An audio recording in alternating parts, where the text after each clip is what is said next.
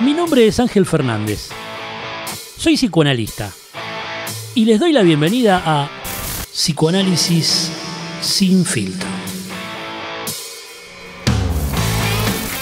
El psicoanálisis tiene noticias tuyas y nosotros te las vamos a hacer llegar acá, en Psicoanálisis sin filtro. ¿Qué quiere decir que es sin boquilla, sin palabras raras, sin ocurrencias extrañas? Simplemente tomando tu tema, aportando nosotros alguna réplica que tiene que ver con mi experiencia como neurótico, como analizante y como analista. Y a partir de ahí vamos a ver si podemos armar una buena conversación.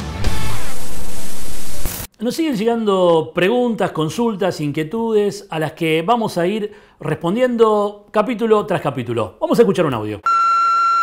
Me llamo Ernesto y quería contar una situación. Empecé a verme con, un chico hace unos meses, eh, creo que estoy enamorado. El tema es que siento que perdí interés en el resto de las cosas. El tema ah, es que a veces me siento que, que lo pesadeo un poco y eso como que lo aleja a él. No sé bien qué hacer porque no la puedo manejar, pero bueno, esa es un poco mi consulta, gracias. Gracias Ernesto, un grandísimo tema el que nos traes. Eh, nosotros no somos un consultorio psicológico, no te podemos responder consultas porque claramente no podemos saber lo que te está pasando a vos, pero sí te podemos dar algunas ideas respecto de lo que nos decís para ver si vos podés empezar a abrir ahí una conversación sobre este problema siempre está o esa otra mujer que es más linda, es más joven, es más inteligente, es más interesante, o ese otro varón que es más fuerte, más digno. Pero siempre hay un otro con el cual estamos de alguna manera rivalizando.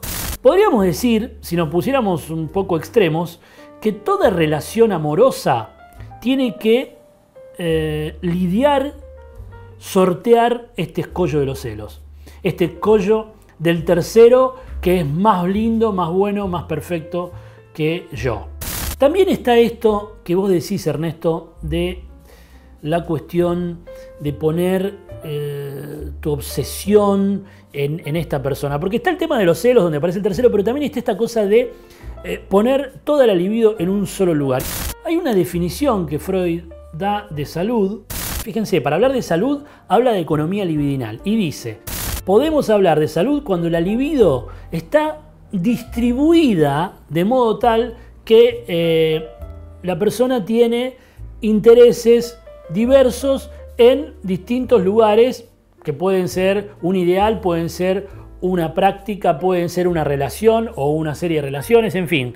Eh, cuando la libido está distribuida, pero también, dice Freud, cuando la libido, cuando este interés sexual, este interés vital de cada uno, porque piensa en interés sexual no quiere decir que, tenés ganas de, tener relaciones sexuales con alguien, sino interés sexual quiere decir un interés donde hay un compromiso libidinal, donde hay algo que te da satisfacción, donde hay algo que te gusta, que te interesa, eh, por muchos motivos. Es decir, que lo sexual no se reduce eh, después de Freud al coito, eh, sino que tiene que ver con los intereses vitales de una persona.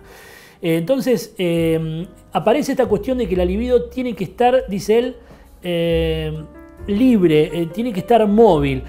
Por un lado, los celos tienen que ver con algo que se llama yo y es estructural, es para todos. Y por otro lado, eh, es importante que podamos pensar eh, cómo tenemos distribuido nuestros intereses libidinales, cómo, en qué estado se encuentra nuestra economía libidinal, dónde tenemos puesto el deseo, para decirlo de otra manera.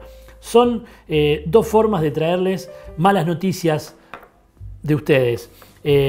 son paranoicos, es así, y tienen la libido agarrotada a lugares que ya fueron.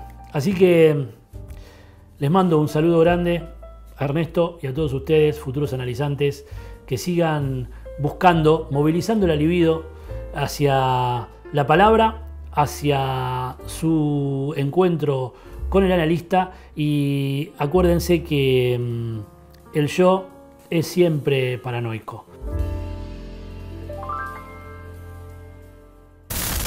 Llegamos al final de este capítulo y como siempre decimos, esto puede ser la oportunidad de empezar una charla. Una charla sobre esos temas y sobre esos problemas que eh, nos interesan a nosotros porque son nuestros temas y nuestros problemas.